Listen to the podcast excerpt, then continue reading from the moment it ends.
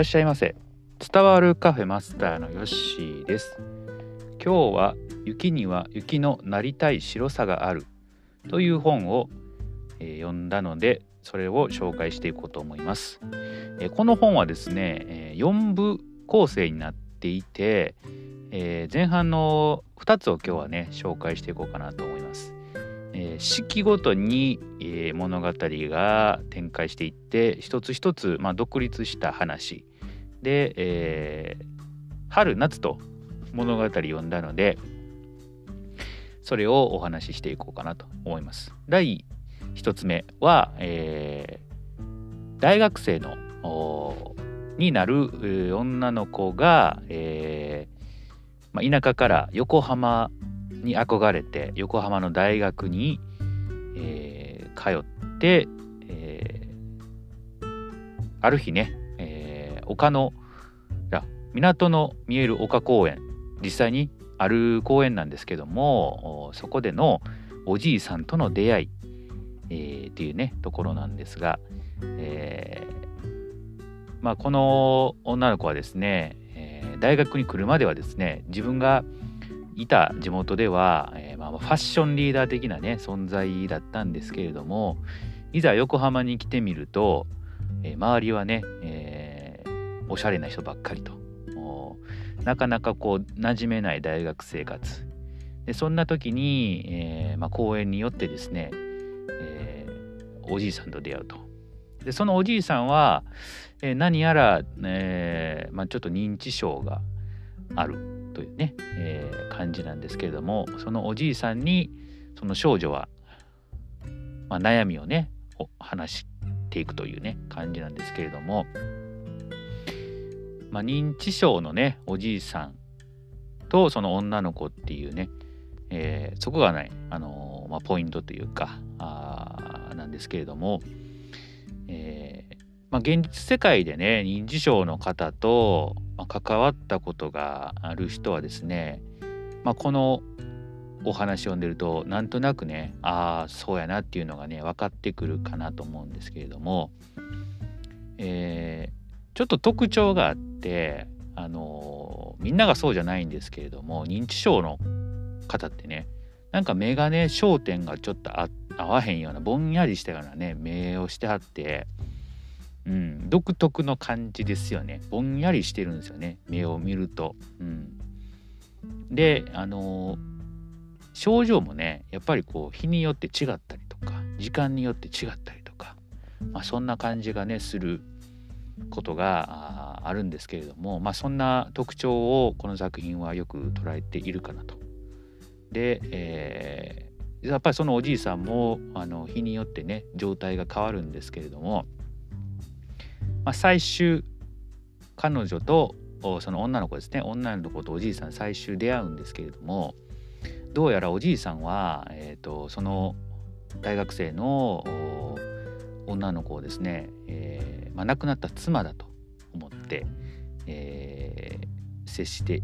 いた時もあったみたいで、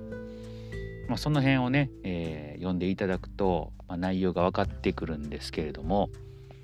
えーまあ、おじいさん雨の日だけ出会う、えー、そのおじいさんですねが女の子はこう心の中で少しね、あの、頼りにしてた部分があったんですけれども急に出会えなくなるというところで、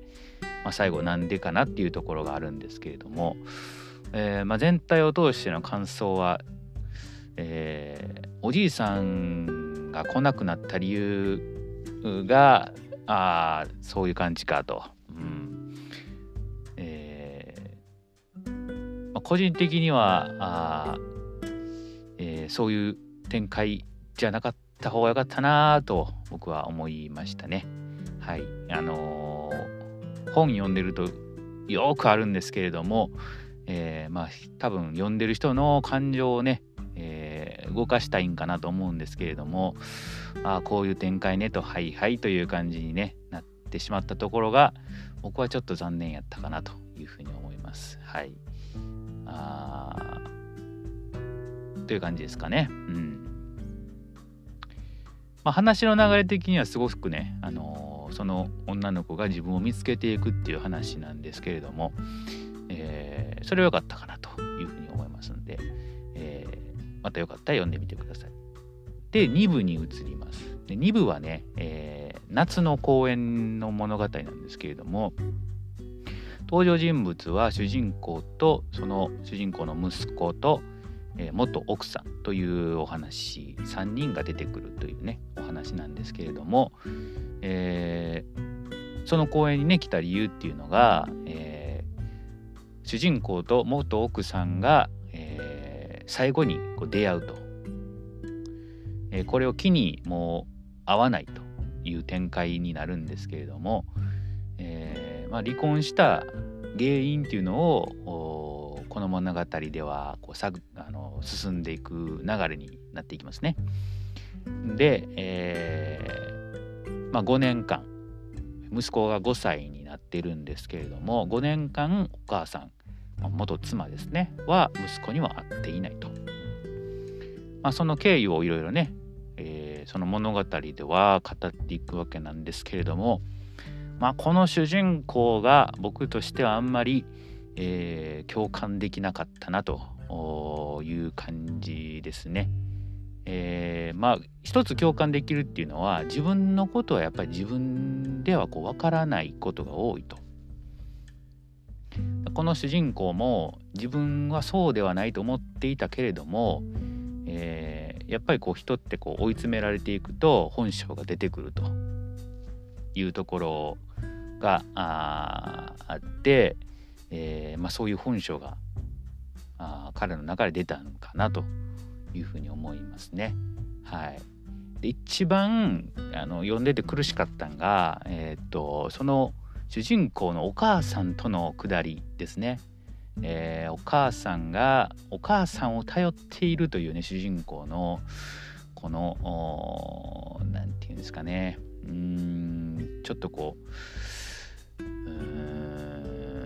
共感できないえー、ところですし、えー、その家族の話に、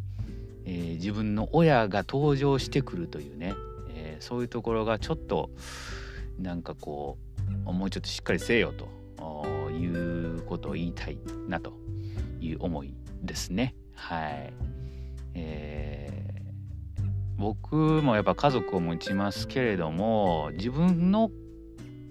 何て言うんですか子供のことをですね自分の親がしゃしゃり出てくるっていうのは本当にあの場違いかなと思いますし、えー、そういう場にその自分の親を持ち込むっていうのはちょっとあ僕としてはありえないんでその辺があんまり共感できなかったかなというふうに思いますね。はいまあ、ですのでちょっと第2部は、